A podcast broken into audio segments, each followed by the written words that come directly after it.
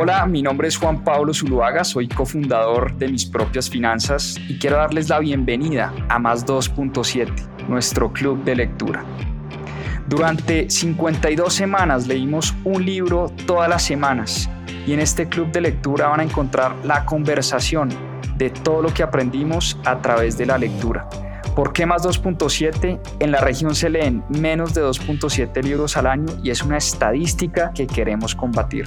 Disfruten esta conversación y este aprendizaje que tuvimos a través de los libros. Bienvenidos. Bueno, muy bien. Hola a todos, muy buenas noches. Me encanta tenerlos por acá nuevamente en un nuevo capítulo, en una nueva sesión de Club de Lectura de mis propias finanzas. Hoy vamos con un libro muy chévere, muy entretenido y muy fácil de leer, El inversionista de enfrente de Maurice Dieck. Ya vamos a hablar de quién es Maurice Dieck, quién es el autor. Bueno, tenemos en materia porque el libro de hoy tiene mucha, mucha carne eh, y además es un tema que ustedes ya saben, a mí me encanta. Este libro ahora de, de inversiones, un tema muy apasionante, tema que yo creo que nos deberían enseñar desde una edad temprana, que desafortunadamente no nos enseñan desde una edad temprana y esa fue la génesis precisamente de mis propias finanzas, tratar de promover buenos hábitos de inversión, buenos hábitos de manejo del dinero. Esto es un libro muy chévere, me lo leí en, dos sentadas. Eh, se lo había leído caro ahora que estuvimos en México, de hecho lo compramos en México, Maurice Dieck es mexicano, lo compramos en una librería mexicana, estuvimos de vacaciones una semanita, hace como dos meses, y Caro se lo leyó, le gustó mucho el libro y yo aproveché y me lo leí ahora en Semana Santa. ¿Quién es Maurice Dieck? Maurice Dieck es un coach financiero, un consultor en finanzas y consultor en negocios, es mexicano eh, de la ciudad de Monterrey y desde, ya les voy a contar un poco la historia, pero encontró su propósito de vida en temas de educación financiera y consultoría de negocios y este libro lo escribió hace un par de, hace un par de años, tal vez en plena pandemia, 2020, si no estoy mal, y nos habla de el apasionante mundo de las inversiones. Y este libro empieza con una historia, una anécdota de Maurice Dieck, donde él cuenta que a una muy temprana edad eh, su madre le propuso que le pagaba 50 pesos mexicanos si lavaba los baños y los dejaba impecables. Entonces, pues Maurice Dieck era un niño eh, y por esos 50 pesos se hizo matar, lavó los baños, los dejó súper limpios y su madre, lo prometido es deuda, le pagó sus 50 pesos.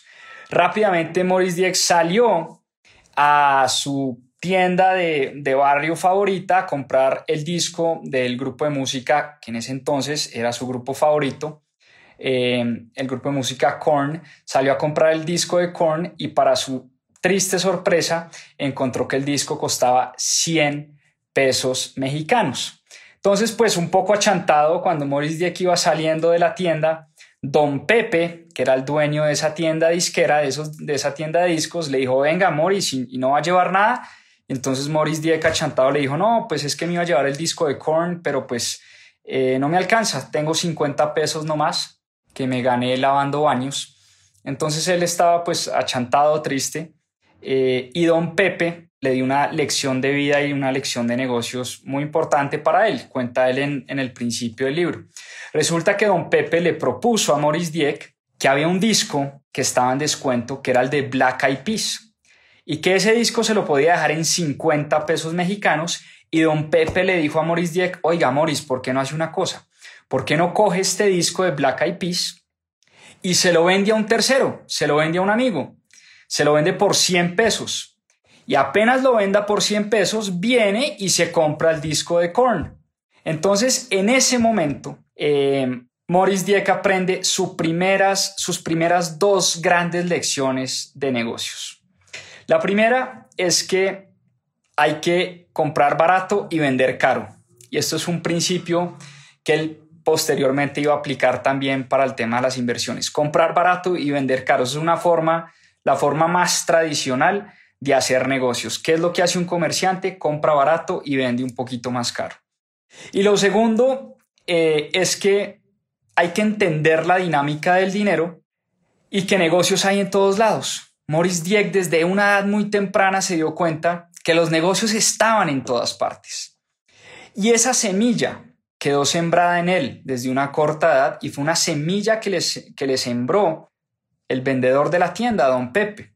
Pero pues esa semilla él la iba a abandonar por un tiempo largo y después, como, como muchos de sus amigos y de su gente de, su generación, fue a la universidad, se consiguió un trabajo y él lo dice en el libro, se volvió adicto al chequecito quincenal y al chequecito mensual, al salario. Y después tuvo una, una etapa, eh, un evento en su vida bastante traumático y fue la muerte eh, de su hermano mayor. Su hermano mayor murió muy joven y a él le tocó vivir en carne propia lo que significa la fragilidad de la vida. Es una historia que nos cuenta al principio del libro bastante impactante y cómo él desde ese momento empieza a entender que la vida en cualquier momento se puede ir, que la vida es muy frágil y le tocó vivirlo en carne propia porque eh, le tocó vivir pues eh, la muerte de su hermano a una edad supremamente, supremamente temprana. Y en ese momento se dio cuenta que mm, él era muy bueno para enseñar, para transmitir conocimiento, tenía facilidad con los números, facilidad con las finanzas, era consultor de negocios y encontró su propósito de vida en la educación financiera. Y ahí nace un poco la pasión de Maurice Dieck por enseñar, eh, porque él, si ustedes lo, pueden, ustedes lo pueden buscar en sus redes sociales, es un tipo que tiene, no sé, más de 500 mil seguidores en sus redes em, y viene pues compartiendo contenido muy valioso alrededor de este tema de la educación financiera. Entonces, ahí nace, ahí nace esa pasión de Maurice Dieck por enseñar y yo creo que ahí nace un poco la génesis de este libro, ¿no? Este libro es el camino que Maurice Dieck ha recorrido en el mundo de las inversiones y el título del libro, El inversionista de enfrente, es porque él dice que él quiere transmitir el conocimiento como si uno fuera su vecino. Y, uno, y, y por eso él dice, mire, cualquier persona, realmente cualquier persona puede invertir y las inversiones no son difíciles y hay que eliminar un montón de mitos de los que ya vamos a hablar, pero el mundo de las inversiones es para cualquiera. No se necesitan conocimientos previos, no se necesitan, eh, o sea, no, uno no necesita ser financiero de profesión, economista, matemático, ni mucho menos. Las inversiones son para todos. Y el primer capítulo del libro, uno de los primeros capítulos, ya cuando entramos en materia, habla de la mentalidad de los inversionistas. Y todo comienza, oiganme bien, esto es un punto que muchas veces, muchas veces dejamos de lado, pero todo comienza con la mentalidad. Todo comienza con los hábitos que tenemos. Y dice Maurice Dieck en su libro que en general los seres humanos tenemos hábitos que nos hacen cada día más pobres. Y les doy un ejemplo que nos da Maurice Dieck en su libro. Gastamos para presumirle a unas personas que poco nos importan eh, pero mucha gente termina endeudada, gastando más de lo que puede gastar por tener un buen carro, por vestirse bien, por tener una buena casa, por presumir y por llevar una vida que no puede llevar. Y dice Maurice Dieck en su libro que el más rico no es el que más tiene, sino el que menos necesita. Él muy, muy temprano en su vida se dio cuenta que podía vivir con mucho menos de lo que vivía, porque el cada salario que ganaba y cada vez que le subían el salario, entonces se elevaba su nivel de vida y se dio cuenta que eso lo que, lo que hacía era ahogar sus finanzas personales. Y rápidamente, cuando entendió la importancia de las inversiones, empezó a pensar no en cómo gastar más, sino en cómo invertir más. Digamos que el tema de las inversiones se le convirtió como una, en una obsesión importante y su mente empezó a entrar en modo financiero. ¿Y a qué se refiere Maurice Dieck con tener una mente en modo financiero? ¿Qué hace una mente que está en modo financiero? Primero, prioriza los gastos. Entiende muy bien en qué se le está yendo la plata mes a mes. Una persona que tiene una mente en modo financiero entiende muy bien en qué se está gastando la plata mes a mes y es capaz de priorizar esos gastos. Segundo, antes de gastar, invierte. Fíjense que esto puede sonar muy sencillo, pero yo les hago una pregunta, es una pregunta que he hecho muchas veces eh, desde la cuenta de mis propias finanzas. ¿Cuántas personas acá tenemos de pronto AirPods de, Apple o tenemos un Mac o tenemos un iPhone em, o almorzamos en McDonald's? Pero la pregunta siguiente es, ¿cuántas personas acá tienen acciones de Apple de la compañía? ¿Cuántas personas han comprado acciones de la compañía? No solo computadores y AirPods y iPads y iPhones, sino acciones de Apple. ¿Cuántas personas no solo almuerzan en McDonald's, sino que tienen acciones de McDonald's? ¿Cuántas personas acá saben cómo invertir en acciones de McDonald's o en acciones de Apple? ¿Sí? Entonces, por eso el que tiene una mente en modo financiero piensa primero en invertir antes eh, que gastar.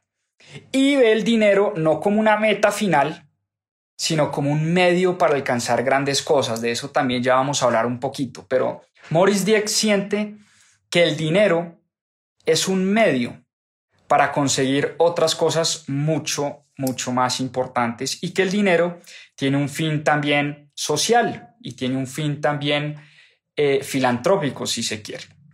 Bueno, por eso él dice que antes de gastar, pensemos en el acrónimo STOP. Pensemos en esas cuatro letras, S-T-O-P. Y el acrónimo STOP se refiere a lo siguiente.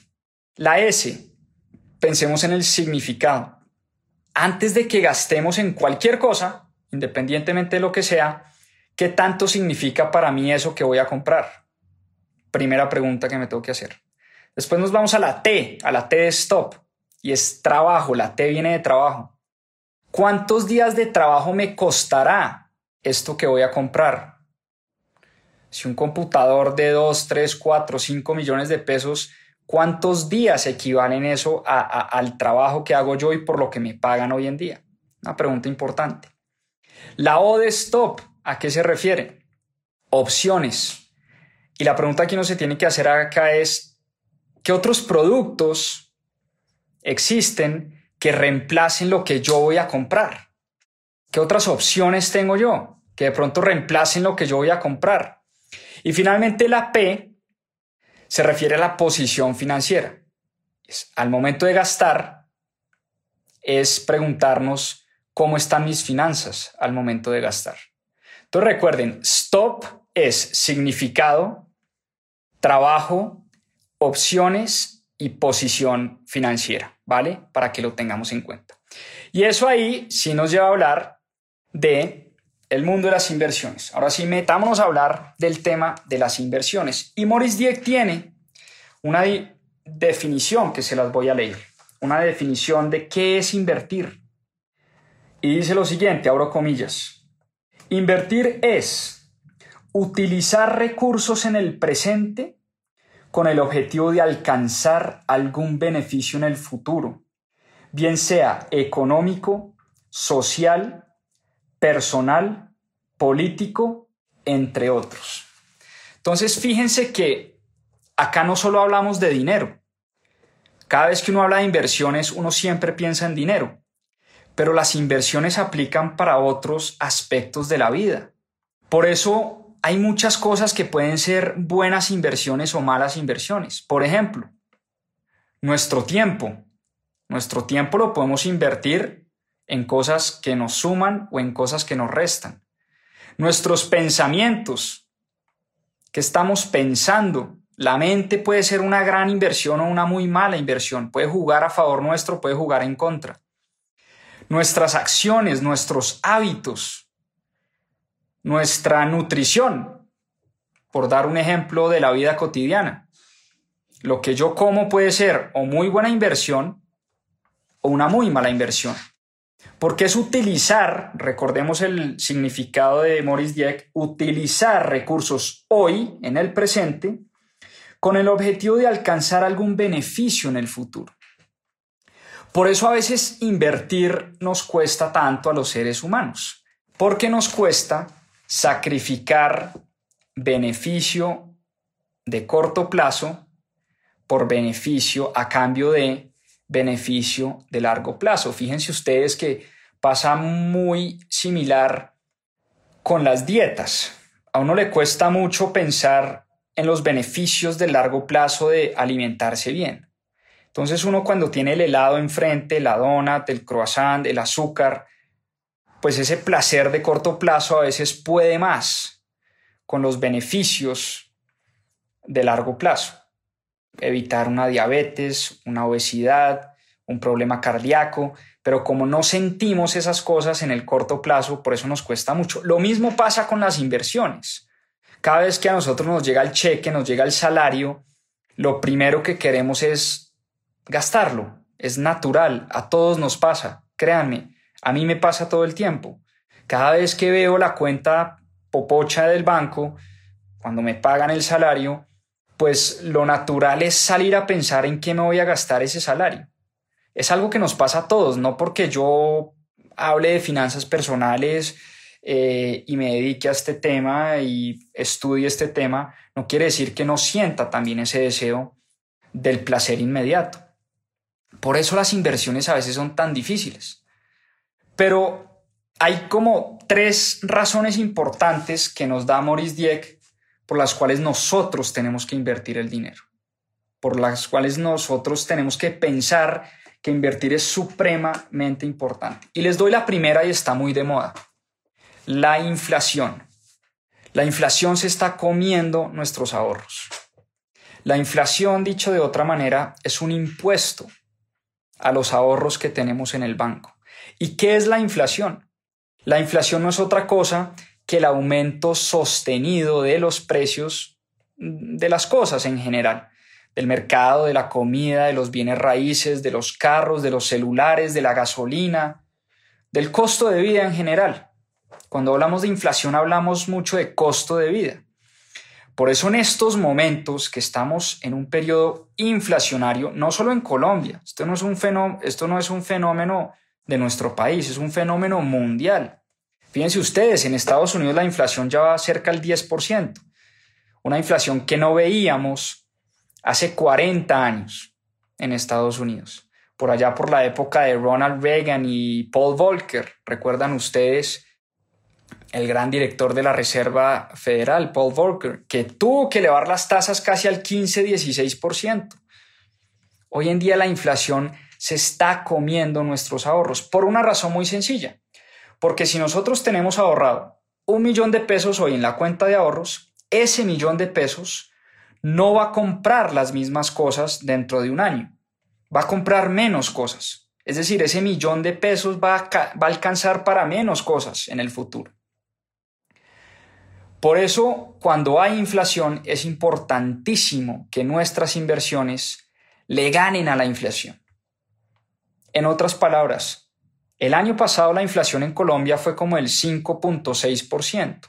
En Argentina fue del 50%. En Estados Unidos 7%. Entonces, si nuestras inversiones en Colombia no rentaron por lo menos el 5.6%, nosotros perdimos dinero. O sea, nuestra tasa real de, de, inversión fue negativa.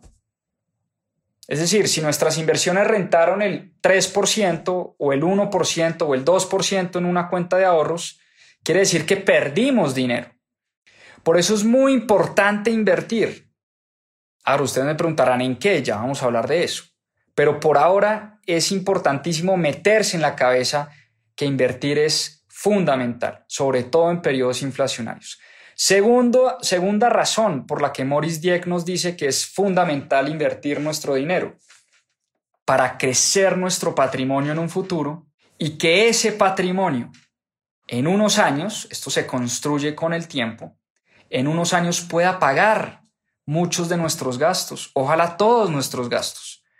Qué bueno sería llegar a una edad, a la edad de jubilación, por ejemplo, llegar a una edad donde hemos construido durante 10, 20, 30, 40 años un patrimonio suficiente que nos permite ponerlo a rentar y que esas rentas paguen nuestros gastos futuros. Qué bueno sería, yo creo que ese puede ser un gran objetivo para cualquier persona realmente. construir un patrimonio durante toda su vida que en algún momento logre pagar los gastos que uno tiene eh, para vivir. Y tercera razón, y esta eh, me gusta mucho y la comparto también, las inversiones tienen un carácter social. ¿Por qué un carácter social? Porque al invertir en empresas, por ejemplo, estamos invirtiendo en entidades que solucionan muchos de nuestros problemas de la vida.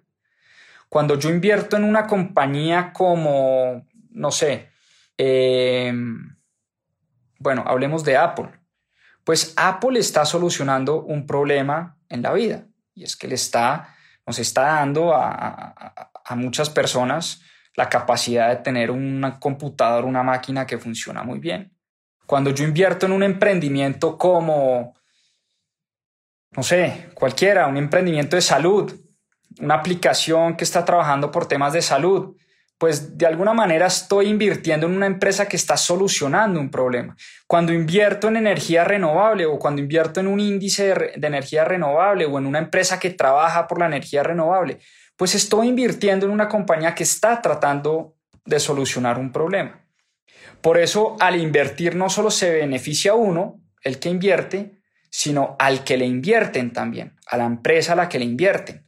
Entonces, fíjense que la inversión es de doble vía y por eso Maurice Dieck dice que las inversiones tienen un carácter social.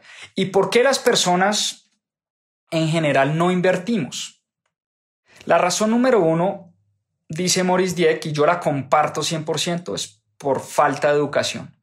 Una falta de educación financiera brutal, una falta de de conocimiento que, como dije al principio, este es un conocimiento que nos lo deberían dar desde una edad temprana. Desafortunadamente no es así.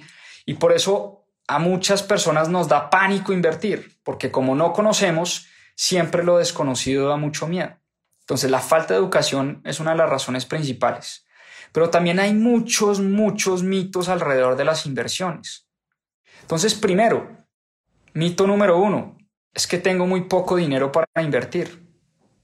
Eso es un mito. Hoy en día con tecnología las posibilidades son enormes. No se necesita tener mucho dinero para empezar a meterse en el mundo de las inversiones.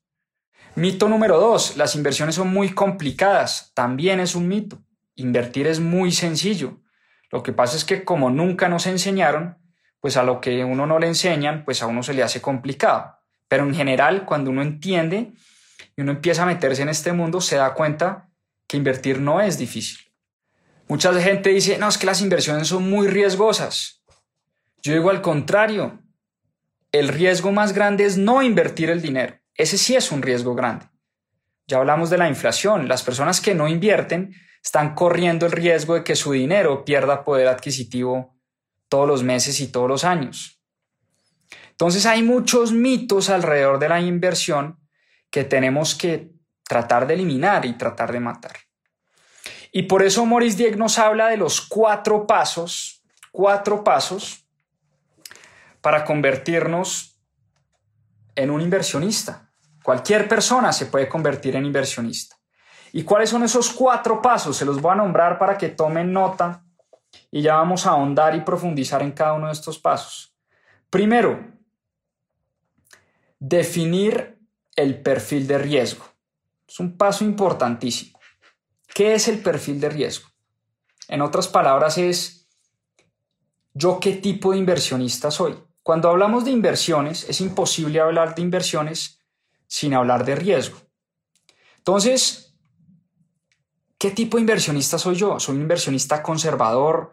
¿Soy un inversionista moderado? ¿Soy un inversionista agresivo? Tengo que identificar y Maurice Dieck lo muestra en el famoso triángulo de las inversiones. El triángulo tiene tres puntos muy importantes. Primero es el plazo. ¿A qué plazo quiero invertir? Hay mucha gente que se mete a invertir en bolsa, por ejemplo. Invierten y a la semana ya se están paniqueando y ya están saliendo y están llamando a todo el mundo a ver qué hacen con sus inversiones. Entonces, ¿a qué plazo vamos a invertir? Estoy invirtiendo a un mes, a seis meses, a un año, a cinco años o a 30 años. Tengo que definir a qué plazo quiero invertir yo, número uno. Número dos, ¿qué riesgo quiero correr? Ya hablamos del riesgo. ¿Qué tanto riesgo estoy dispuesto a asumir? Hay inversiones que pueden ser muy rentables, pero a su vez pueden ser muy riesgosas también. A uno en economía siempre le dicen a mayor riesgo, mayor rentabilidad. Bueno, pues tenemos que hacernos preguntas y definir qué tanto riesgo queremos asumir con nuestro dinero y con nuestra plata. Y por último, la rentabilidad. ¿Qué rentabilidad me quiero ganar? Porque si yo me quiero ganar una rentabilidad del 1%, pues dejo mi plata en la cuenta de ahorros. Y esa plata es 100%, 100 segura, no le va a pasar nada, es casi como tenerla debajo del colchón. El gran problema es que, nuevamente, a causa de la inflación, esa plata en la cuenta de ahorros pierde poder adquisitivo todos los años. Entonces, dependiendo de la rentabilidad que yo quiera conseguir, pues voy a tener que asumir ciertos riesgos, ¿no? Entonces, definir, número uno, el perfil de riesgo. Número dos, de acuerdo a ese perfil de riesgo, voy a identificar en qué tipos de activos me voy a meter. Y miren esta gráfica que nos muestra Maurice Dieck en su libro, que me pareció bien interesante, se las voy a mostrar. Por aquí la tenía. Miren esta gráfica. Es una gráfica que va de menor riesgo a mayor riesgo y los tipos de inversiones que yo puedo hacer.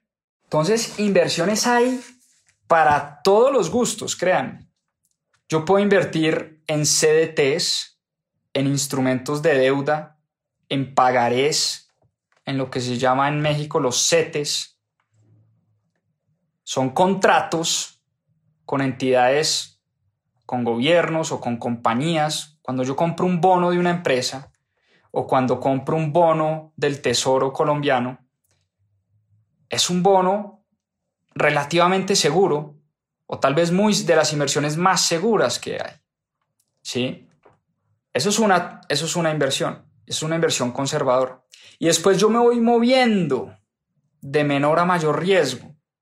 Y después están las inversiones que él llama inversiones moderadas. Y en inversiones moderadas él identifica un par. Entre ellas, y tal vez las más importantes, son los bienes raíces. ¿Por qué los bienes raíces? Porque históricamente está demostrado que los bienes raíces son inversiones muy sólidas, seguras, pero obviamente hay que aprender a hacer la tarea, que aprender a invertir en bienes raíces. Y hay muchas formas de invertir en bienes raíces. Yo puedo comprar apartamentos, locales, bodegas, puedo invertir en crowdfunding inmobiliario, puedo invertir en fibras, en fondos inmobiliarios, en REITs, que son Real Estate Investment Trusts, que son fondos inmobiliarios que cotizan en bolsa. ¿Y qué es un fondo inmobiliario? Para los que no saben. Son fondos administrados por profesionales que captan dinero de nosotros, el público, de los ahorradores. Y ese dinero que captan lo invierten en inmuebles. Entonces el mismo fondo que hace capta dinero del público y como tiene mucho dinero, Puede comprar bodegas, locales, centros comerciales, hospitales, colegios, en fin. Y esos inmuebles, esas oficinas, esos inmuebles, rentan. Rentan una plata mensual. Y esas rentas, esas rentas se reparten entre los inversionistas. Obviamente los administradores de estos fondos pues cobran unas comisiones por eso. Pero es una manera muy interesante de invertir. ¿Por qué? Porque los fondos inmobiliarios me permiten poner un pie en bienes raíces con muy poco dinero, atomizar mi riesgo y entregarle mi plata a profesionales de las inversiones en bienes raíces. Entonces, por eso él llama las inversiones en bienes raíces inversiones moderadas. ¿Qué otras inversiones son moderadas? Inversiones en metales preciosos, en algunos ETFs que rastrean el precio de los metales preciosos, como el oro, como la plata. Comprar oro y comprar plata, pues es difícil, ¿no? Tiene uno que encontrar un proveedor que le venda los lingotes de oro, después tengo que buscar dónde guardo y dónde almaceno esos lingotes de oro, cómo aseguro esos lingotes de oro, es un, es un gallo. Comprar oro en general, pues es un tema cero democrático, no es para todo el mundo. Pero hay ETFs, hay vehículos financieros que me permiten a mí comprar ese derivado financiero que lo que hace es rastrear el precio del oro. Entonces yo indirectamente estoy invirtiendo en oro sin necesidad de comprar los lingotes y tenerlos que almacenar. ese es otro tipo de inversión para el que le gusta y el que le crea eh, a las inversiones en oro, a las inversiones en plata. Y después nos vamos a las inversiones un poquito más arriesgadas, inversiones en bolsa, que es lo que uno llama la famosa renta variable. Y en las inversiones en bolsa uno puede ganar de dos maneras. Uno gana con la valorización de las acciones, o sea, porque las acciones suben de precio, aunque también pueden bajar, por eso se llama renta variable. Y uno puede ganar también por los dividendos que reparten las compañías. Entonces una empresa como Copetrol no solo ha subido de precio en su acción en los últimos dos años, sino que además está repartiendo el dividendo más alto de los últimos 10 o 15 años, si no, si no me equivoco. Creo que Copetrol va a repartir como 10 o 12 billones de, eh, de pesos en dividendos este año. Porque las utilidades fueron astronómicas, a Copetrol le fue muy bien. Entonces, ¿qué hacen las compañías? Las compañías generan utilidades y en las asambleas decretan unos dividendos para los accionistas. Entonces, si yo soy accionista de Ecopetrol, si yo compré acciones de Ecopetrol, tengo derecho no solo a la valorización de la acción de Ecopetrol, sino a los dividendos que me paga Ecopetrol. Bancolombia creo que decretó un dividendo como del 10%. Entonces, solo con el dividendo de Bancolombia, sin contar la posible valorización de la acción dependiendo a qué precio compré, pues solo con ese dividendo del 10%, pues ya le estoy ganando a la inflación que fue del 5.6%. Entonces, fíjense que, claro, las inversiones en acciones son muy interesantes. Es un tema muy apasionante invertir en la bolsa, pero hay que saber hacer la tarea. A propósito, en el desafío vamos a hablar muchísimo sobre inversiones en bolsa para que se inscriban. 25, 26 y 27 de abril vamos a estar hablando solo de inversiones. De todos estos temas que les estoy mencionando acá, pero a profundidad, ¿vale? ¿Qué otros eh, instrumentos interesantes hay eh, en la bolsa de valores? Los ETFs. Y recuerden ustedes que los ETFs o los Exchange Traded Funds son unos derivados financieros, unos productos que se inventaron por allá en el año 1970. Un señor llamado John Bogle se inventó, se inventó unos derivados para que cualquier persona del común pudiera invertir en la bolsa. Entonces hoy, hoy existen en las bolsas de todo el mundo ETFs para todo. O sea, yo hoy puedo descargar una aplicación desde mi celular para invertir en las bolsas del mundo y comprar ETFs que rastreen, por ejemplo, acciones de tecnología. Por ejemplo, ETFs que rastreen acciones de energía renovable. Por ejemplo, ETFs de compañías que trabajan por el agua. Si me parece que el agua va a ser eh, un bien escaso en el futuro y le creo a las compañías que trabajan por el agua. Puedo invertir en ETFs de oro, de plata, ya lo hablamos, y también, oíganme bien, porque aquí la diversificación no solo se trata de diversificar en tipos de activos, sino también en monedas y en países. Ojo con esto. Yo puedo invertir en ETFs que rastrean comportamientos de países enteros. ¿Y cómo lo hacen? Pues si yo le creo, por ejemplo, les voy a dar un ejemplo cualquiera, si yo le creo a la economía de China o de India, existen hoy ETFs que rastrean las 20 o 30 o 50 compañías más importantes de la India y más importantes de China. Entonces, creería uno que si a China le va bien, a esas 30 compañías les va a ir bien y por ende a mi ETF le va a ir bien. Entonces, dependiendo de cómo yo estructuro mi portafolio de inversión, yo puedo invertir en lo que quiera. De verdad. Hoy en día, eh, en Colombia incluso, hay un ETF que rastrea las 25 compañías más importantes que cotizan en la Bolsa de Colombia. Entonces, uno puede diversificar, no necesariamente invirtiendo en Sura, en Nutresa, en Ecopetrol, en Terpel y tener que comprar las, las acciones por individual, sino que yo puedo comprar el ETF que se llama Licol Cap y de esa manera estoy comprando y estoy rastreando el comportamiento de muchas compañías al tiempo. Entonces me entienden lo que son los ETFs y, la importancia de, de entender estos vehículos porque me pueden ayudar en algún momento dado a diversificar mi riesgo. Y ya después nos metemos en inversiones pues mucho más riesgosas.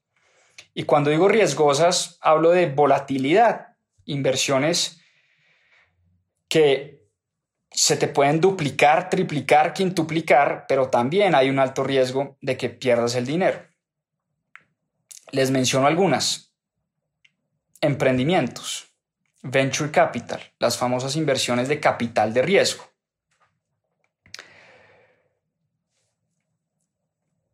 Eh, ¿Qué son las inversiones de capital de riesgo que están muy de moda por estos días? El famoso venture capital. Uno todos los días oye una noticia en el periódico, tal fondo de inversión invirtió en Rappi, en, en bueno, en, en Bitso, en Buda, en eh, La House, en Tro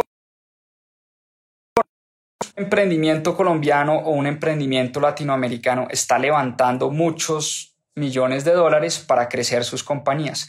Pero esas inversiones son inversiones de alto riesgo. Uno puede invertir en emprendimientos y tratar que esas inversiones se vuelvan el próximo Rappi, el próximo Bitso, el próximo Nubank. Pero aquí la estrategia es invertir en varias compañías para que una o dos la saquen del estadio. Esa es la forma de pensar de los inversionistas de alto riesgo, de los inversionistas de venture capital, los famosos ángeles inversionistas, ¿sí? Y después están las inversiones en criptomonedas. Para nadie es un secreto que a mí me encanta el espacio cripto. Vengo hablando de Bitcoin hace mucho tiempo, no ahora que se puso de moda, sino hace, hace ya varios años. Eh, los que vienen siguiendo mis propias finanzas saben que esto es así. Y también mis inversiones en Bitcoin me han llevado a investigar otro tipo de inversiones en el espacio cripto, como Ethereum, por ejemplo, estudiar bien qué es lo que está pasando en el ecosistema de Ethereum, todo lo que se está dando en la industria eh, de DeFi o Decentralized Finance, las finanzas descentralizadas. Y eso es un espacio que también me interesa, pero por supuesto, es un espacio riesgoso, volátil, que todavía no sabemos eh, pues cuáles de tantos activos que existen hoy en el mundo de las criptomonedas em, pues van a salir adelante o no. Entonces, hoy en día, cualquiera de nosotros puede invertir en criptomonedas. Cualquiera de nosotros puede comprar Bitcoin desde el celular. Hoy en día ya existen aplicaciones muy seguras, muy robustas, muchas de ellas reguladas, algunas que ya cotizan en bolsa, el caso de Coinbase en Estados Unidos, una compañía que cotiza en bolsa y está regulada por muchas entidades y tiene que reportar sus estados financieros y tiene que reportar lo que hace y conocemos quién está en su junta directiva. En fin, hoy en día hay muchas plataformas como Coinbase eh, a través de las cuales podemos comprar criptomonedas. Pero hay que saber hacer la tarea y no hay que caer en trampas y no crean en esas famosas pirámides que les dicen, venga, traiga 10 amigos y les pagamos en Bitcoin y entonces les prometemos el oro y el moro y rentabilidades fijas. En cripto no existen rentabilidades fijas, a menos de que uno haga una cosa que llama staking, pero pues bueno, no voy a entrar en detalle eh, porque eso es tema de otro capítulo. Eso es tema más bien del desafío de inversionistas élite. Pero a mí me encanta invertir en criptomonedas. Pero por supuesto también entiendo que las criptomonedas son riesgosas, son volátiles y por eso, dependiendo de mi perfil de riesgo, invierto un porcentaje determinado en ese tipo eh, de activos y en ese tipo de vehículos financieros. Entonces, fíjense cómo el mundo de las inversiones es prácticamente ilimitado. De hecho, les cuento una anécdota. Nosotros en nuestro grupo élite de inversionistas, que se llama el grupo de cero inversionista élite, que es un programa de inversiones que abrimos dos veces al año, de hecho vamos a abrir cupos ahora a finales de abril, la otra semana. En ese grupo de inversionistas hemos invertido en bienes raíces, hemos invertido en ganadería, hemos invertido en agricultura, hemos invertido en energía solar, hemos invertido en fondos de criptomonedas, hemos invertido en ETFs que rastrean el SIP 500, hemos invertido en proyectos de adulto mayor, de senior living. Es decir, hoy en día las inversiones son prácticamente ilimitadas. Uno lo que tiene que definir y tiene que tener uno muy claro es su perfil de riesgo, cuál es su meta, qué quiero conseguir con las inversiones, qué tipo de riesgo y a qué plazo quiero invertir. En mi caso personal y con Caro, mi esposa, invertimos a muy largo plazo. Nosotros siempre pensamos esa 5, 10, 15, hasta 20 años. Cada vez que invertimos en, en, cualquier cosa, en una empresa, en un emprendimiento, en una acción de una compañía, en una criptomoneda, nosotros llevamos, y les pongo un ejemplo muy claro, comprando Bitcoin desde el año 2016 y nunca hemos vendido. ¿Por qué? Porque para nosotros, para nuestra familia, esto es algo muy personal, esto no es un consejo de inversión, el tema de las inversiones en Bitcoin son un tema de largo plazo, por lo menos a 5 o 10 años. Antes de eso, nunca hemos pensado en vender lo que hemos invertido en cripto. Jamás. Nosotros no estamos entrando y saliendo, comprando y vendiendo. No, no es algo que nos guste hacer, no es algo con lo que nos sintamos cómodos. Ahora, hay gente que vive del trading, del trading intradía, que esa es su profesión y le encanta hacer eso y les va muy bien. Bienvenido sea totalmente respetable. Por eso este tema de las inversiones no tiene, eh, no tiene una ciencia cierta, no tiene una única respuesta. En lo que invierto yo no quiere decir que es en lo que deba invertir todo el mundo, ni más faltaba. Cada uno tiene que definir en qué quiere invertir, a qué plazo, qué riesgo quiere correr y en ese momento ya ponerse a investigar cuáles son los tipos de inversiones que a uno le gustan. Entonces, como les digo, hay bonos, bonos corporativos, bonos del gobierno, bienes raíces, inversiones en bolsa, venture capital, emprendimientos, fibras, fondos inmobiliarios, fondos de inversión, ETFs, fondos mutuos, fondos de inversión colectiva. En fin, como les decía hoy, el mundo de las inversiones es muy apasionante, ilimitado, y yo les digo una cosa. Primero, educación. Educación, educación, educación. Importantísimo. Lean libros, sigan cuentas, lean a Maurice Dieck, eh, lean a Ray Dalio. Hace 15 días veíamos el libro de Ray Dalio, por aquí lo tengo. Lean el libro de Ray Dalio, investiguen qué hace Ray Dalio, lean a Warren Buffett, lean a Cathy Wood, sigan lo que hace Cathy Wood, sigan lo que hace Paul Tudor Jones, sigan lo que hacen los grandes inversionistas del mundo. En nuestro canal de YouTube hay, un, hay, un, em, hay una lista de videos de más de 10 o 12 inversionistas y les contamos cómo invierten esas personas. O sea, hay información muy valiosa que ustedes pueden seguir porque como les decía, hoy en día hay aplicaciones desde el celular, hay plataformas, hay muchas oportunidades de inversión y lo importante es definir, pues uno qué quiere, qué metas tiene, qué riesgo está dispuesto a correr, porque en inversiones hay para todos los gustos, la verdad hay para todos los gustos. Y finalmente, el último capítulo del libro, Maurice Dieck nos dice, mire, suena un poco trillado, pero en momentos de crisis es cuando más oportunidades se nos presentan a los inversionistas. Y fíjense que cada vez que hay una crisis, salen los economistas a hablar del fin del mundo. Sale todo el mundo a decir que no, que esta vez sí es el acabose y que hay que liquidar todas las inversiones. Y eso pasó y ha pasado siempre pasó después de la Primera Guerra Mundial, pasó después de la Segunda Guerra Mundial, pasó después de la crisis del petróleo por allá en los años 80, las crisis de deuda en nuestros países latinoamericanos y países africanos. Pasó después de la burbuja de las .com en el año 99. Pasó después de la gran recesión eh, del año 2008, cuando se quebraron los bancos del mundo y creímos que de verdad el mundo se iba a acabar en ese año 2008 con la crisis de las hipotecas subprime.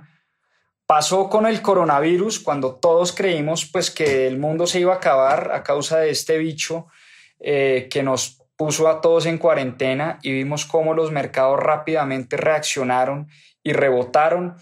Entonces, crisis vamos a seguir teniendo y seguramente esta crisis del, del, del COVID-19 no será la última que nos va a tocar vivir. Y en estos momentos de crisis, fíjense ustedes que qué ironía, hay un grupo muy pequeñito de personas aprovechando que todo se pone en descuento. Cuando hay crisis, cuando hay miedo, cuando hay ansiedad, cuando la gente se asusta y sale a vender todo, pues ahí es que se consiguen los grandes descuentos. Ahí es que las acciones se ponen baratas, los bienes raíces se ponen baratos, los commodities se ponen baratos, los metales preciosos se ponen baratos, las criptomonedas se ponen baratas, y ahí es cuando mucha gente se asusta y vende, y ahí es cuando un grupo pequeño de personas sale a comprar y sale a capitalizar esas oportunidades de inversión. Warren Buffett tiene una frase muy célebre que dice lo siguiente. ¿Dónde está Warren Buffett? Que por aquí el año pasado le terminamos nuestro, nuestro año de 52 libros estudiando a Warren Buffett con este libro de Buffettología. Warren Buffett nos dice lo siguiente, mire, uno tiene que ser ambicioso cuando la gente tiene miedo.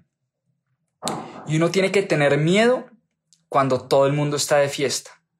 Por eso las inversiones a veces son difíciles, porque juega en contra de nuestra psicología humana. Cuando todos estamos de fiesta y cuando todos queremos comprar Bitcoin y cripto y acciones y todo, es cuando Warren Buffett está quieto o está vendiendo. Y por el contrario, cuando todos estamos asustados, encerrados en la casa, pandemia, coronavirus, elecciones, eh, Venezuela, mejor dicho, esto se va a acabar, eh, toda esa negatividad que existe, cuando todo el mundo tiene miedo, ansiedad y pánico, es cuando la gente que tiene el temple, el carácter y el conocimiento aprovecha esas oportunidades para poder invertir. Y yo no lo sabía, pero Maurice Dieck no lo, no lo contó en el libro, que en el año 2008 y en el año 2009, en uno de los peores años a nivel económico de los últimos 50 o 100 años, se crearon las siguientes empresas. Ojo a este dato. En una de las peores crisis de nuestra humanidad, crisis económicas, se crearon las siguientes empresas. WhatsApp, Uber, Airbnb, Instagram y Dropbox. Cinco compañías insignia que hoy juegan un rol importantísimo en la vida de cada uno de nosotros. Empezando por Instagram, estamos haciendo un live por Instagram. Pues Instagram se creó en medio de una de las peores crisis financieras de todos los tiempos.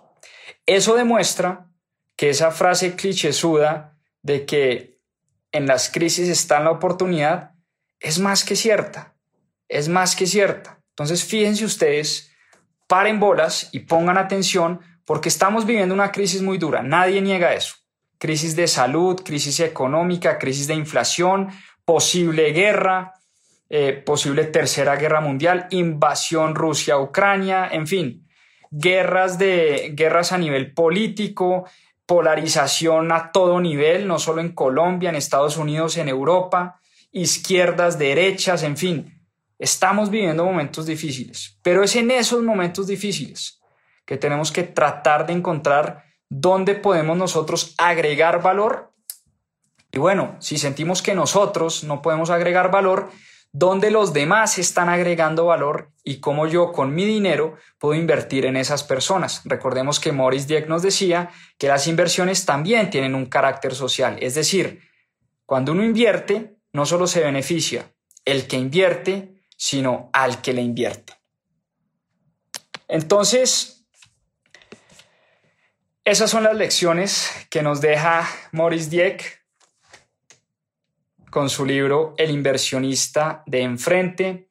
Lean el libro, consigan el libro, se lo leen en dos sentadas, de verdad. Yo me lo leí entre sábado y domingo porque es un libro muy ameno, muy fácil de leer, se lee muy rápido, hay un montón de ejemplos, hay un montón de eh, consejos, hay un montón de, eh, pues sí, al final sugerencias muy, muy valiosas para uno definir su perfil de inversionista, definir sus objetivos, qué es lo que uno quiere como inversionista y entender cuáles son los tipos de activos que existen hoy a través de los cuales yo puedo diversificar mi riesgo y diversificar mis inversiones. Un abrazo enorme, gracias, gracias, gracias por conectarse a este club de lectura. Cada vez somos más lectores, cada vez somos más personas apasionadas por los libros, cosa que me alegra sobremanera. Eh, nos estamos enamorando de la lectura y como dice Naval Ravikant, lee lo que amas hasta que ames leer. Como decimos aquí siempre mis propias finanzas, a seguir aprendiendo. Muchas, muchas gracias por su tiempo y hasta una próxima oportunidad. Un abrazo enorme para todos. Muchas gracias. Chao, chao. Muchas gracias por acompañarnos en este capítulo de Más 2.7. Acá les dejo unos adelantos de lo que se viene en nuestro próximo episodio. A seguir aprendiendo. Este libro en español se llama El método Lean Startup o The Lean Startup en inglés. Una gran historia, un gran libro, un método espectacular. Lo escribe un emprendedor, un emprendedor serial llamado Eric Rice.